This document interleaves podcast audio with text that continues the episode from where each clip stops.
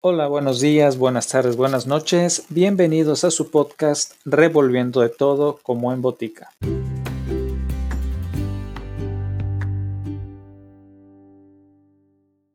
En esta ocasión, acompáñenme en el viaje conociendo los cuentos de hadas de los hermanos Jacob y Wilhelm Grimm, quienes fueron eruditos, filólogos e investigadores culturales, lexicógrafos y escritores alemanes que coleccionaron y publicaron juntos folclore y libros durante el siglo XIX.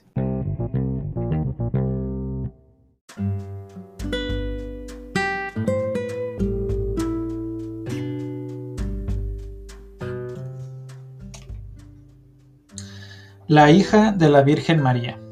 En las lindes de un gran bosque vivía un leñador con su mujer y su única hija, una niña de tres años. Eran tan pobres que ni siquiera podían disponer del pan de cada día y no sabían qué dar de comer a su hijita.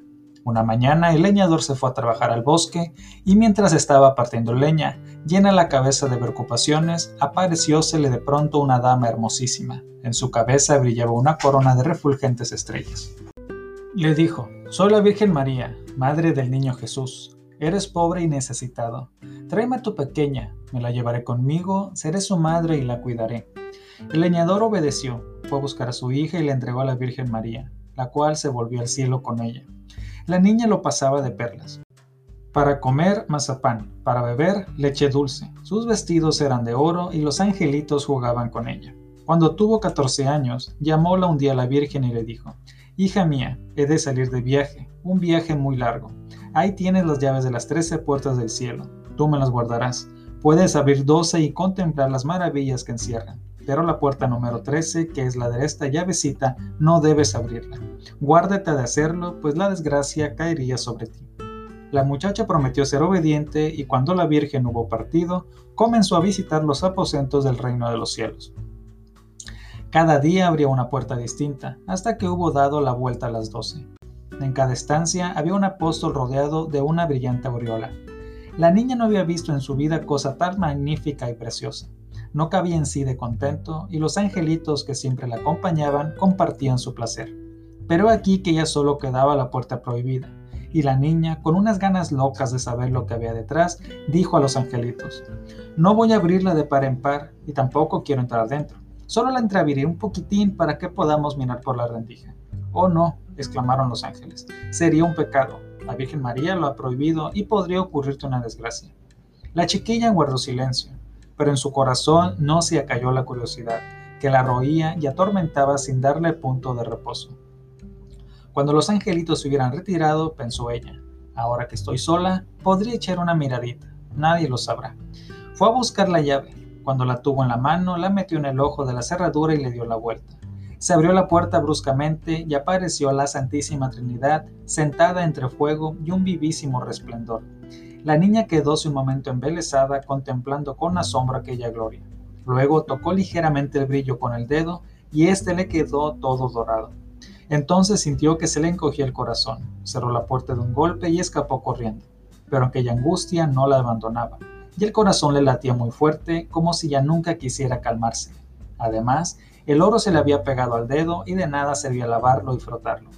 Al cabo de poco regresó la Virgen María. Llamó a la muchacha y le pidió las llaves del cielo. Al alargarle la niña el manojo de llaves, la Virgen miróla a los ojos y le preguntó, ¿No habrás abierto la puerta número 13? No, respondió la muchacha. La Virgen le puso la mano sobre el corazón Sintió cuán fuerte le palpitaba y comprendió que la niña había faltado a su mandato. Todavía le volvió a preguntar, ¿de veras no lo has hecho? No, repitió la niña. La Virgen vio luego el dedo que había quedado dorado al tocar el fuego celeste, y ya no dudó de que la muchacha había pecado, y le preguntó por tercera vez, ¿no lo has hecho? No, insistió la niña tosuda. Entonces dijo la Virgen María, no obedeciste y encima has mentido no eres digna de estar en el cielo. La muchacha quedó sumida en profundo sueño y cuando despertó se encontró en la tierra, en medio de una selva. Quiso gritar, pero no pudo articular ningún sonido. Se puso en pie de un brinco y trató de huir, mas por donde quiera que se volvía encontraba espesos setos de espinas que le cerraban el paso. En aquella soledad en que estaba aprisionada, levantase un viejo árbol. Su tronco hueco tuvo que ser su morada. En él se metía al cerrar la noche y en él dormía. y ahí se cobijaba también en tiempo de lluvia o tempestad. Pero era una vida miserable, y cada vez que pensaba en lo bien que estuvo en el cielo, jugando con los ángeles, se echaba a llorar con amargura. Raíces y frutos silvestres eran su único alimento. Los buscaba hasta donde podía llegar. En otoño recogió las nueces y las hojas caídas del árbol y las llevó a su tronco hueco. Las nueces fueron su comida durante todo el invierno y cuando llegaron las nieves y los hielos, cubrióse con las hojas como un animalito para no morir de frío. No tardaron en rompérsele los vestidos que le caían en andrajos. En cuanto el sol volvía a calentar, salía ella de su escondrijo y se sentaba al pie del árbol, y los cabellos larguísimos le cubrían toda como un manto. De este modo fueron pasando los años, uno tras otro, y no había amargura ni miseria que no sintiese. Un día de primavera, cuando ya los árboles se habían vuelto a vestir de verde, el rey del país salió a cazar al bosque. Un ciervo que perseguía fue a refugiarse entre la maleza que rodeaba el claro donde estaba la muchacha. El rey sapió del caballo y con la espada salió camino por entre los espinos. Cuando por fin hubo atravesado los zarzales, descubrió sentada bajo el árbol a una joven hermosísima, cuyo cabello parecía de oro, la cubría hasta las puntas de los pies. El rey se detuvo, mudo de asombro, y al cabo de unos momentos le dijo, ¿Quién eres? ¿Cómo estás en un lugar tan solitario? Pero no obtuvo respuesta, pues la joven no podía despegar los labios. El rey siguió preguntando, ¿Quieres venirte conmigo a palacio? A lo que ella contestó con un ligero gesto afirmativo de la cabeza. El rey la cogió en brazos, la puso sobre el caballo y emprendió el regreso. Cuando llegó al palacio, mandó que la vistieran con las ropas más lindas y le dio de todo en abundancia. Aunque no podía hablar, era tan bella y tan graciosa que el rey se enamoró y poco después se casó con ella. Habría transcurrido cosa de un año cuando la reina dio a luz a un hijo, pero aquí que por la noche, estando la madre sola en la cama con el pequeño, apareciósele la Virgen María y le dijo, ¿Quieres confesar la verdad y reconocer que abriste la puerta prohibida?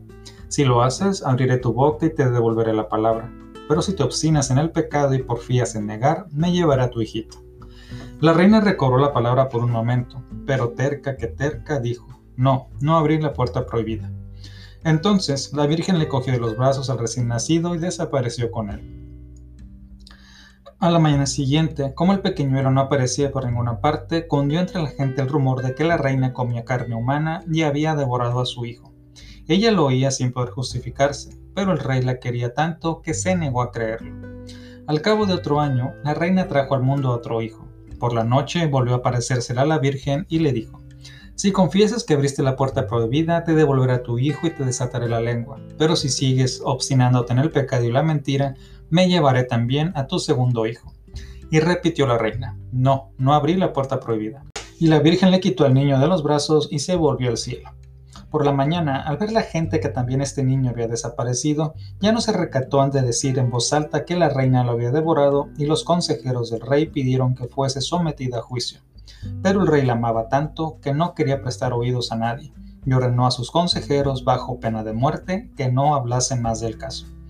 Pasó otro año y la reina dio luz a una hermosa niña. Por tercera vez apareciósele la Virgen María y le dijo, Sígueme. Y cogiéndola de la mano, la condujo al cielo, donde le mostró a sus dos hijos mayores que estaban riendo y jugando con la bola del mundo. Viendo cómo se holgaba la reina de verlos tan dichosos, la Virgen le dijo, No se ablanda aún tu corazón. Si confiesas que abriste la puerta prohibida, te devolveré a tus hijitos. Pero la reina respondió por tercera vez, No, no abrí la puerta prohibida. Entonces la Virgen le envió nuevamente a la tierra y le quitó la niña recién nacida. Por la mañana todo el mundo prorrumpió en gritos. La reina come carne humana. Hay que condenar la muerte. El rey ya no pudo acallar a sus consejeros. La hizo comparecer ante un tribunal y como no podía contestar ni defenderse, fue condenada a morir en la hoguera. Apilaron la leña y cuando ya estaba atada al poste y las llamas comenzaban a alzarse a su alrededor, se derritió el duro hielo del orgullo y el arrepentimiento entró en su corazón y pensó, si antes de morir pudiera confesar que abría aquella puerta. En aquel momento le volvió el habla, y entonces gritó con todas sus fuerzas, Sí, María, sí que lo hice. En aquel mismo instante, el cielo envió lluvia a la tierra y apagó la hoguera. Se hizo una luz radiante a su alrededor y se vio descender a la Virgen María, llevando a los dos niños uno a cada lado y a la niña recién nacida en brazos. Dirigiéndose a la madre, con acento bondadoso le dijo, Quien se arrepiente de sus pecados y los confiesa, queda perdonado. Restituyéndole a sus tres hijos, le desató la lengua y le dio felicidad para el resto de su vida.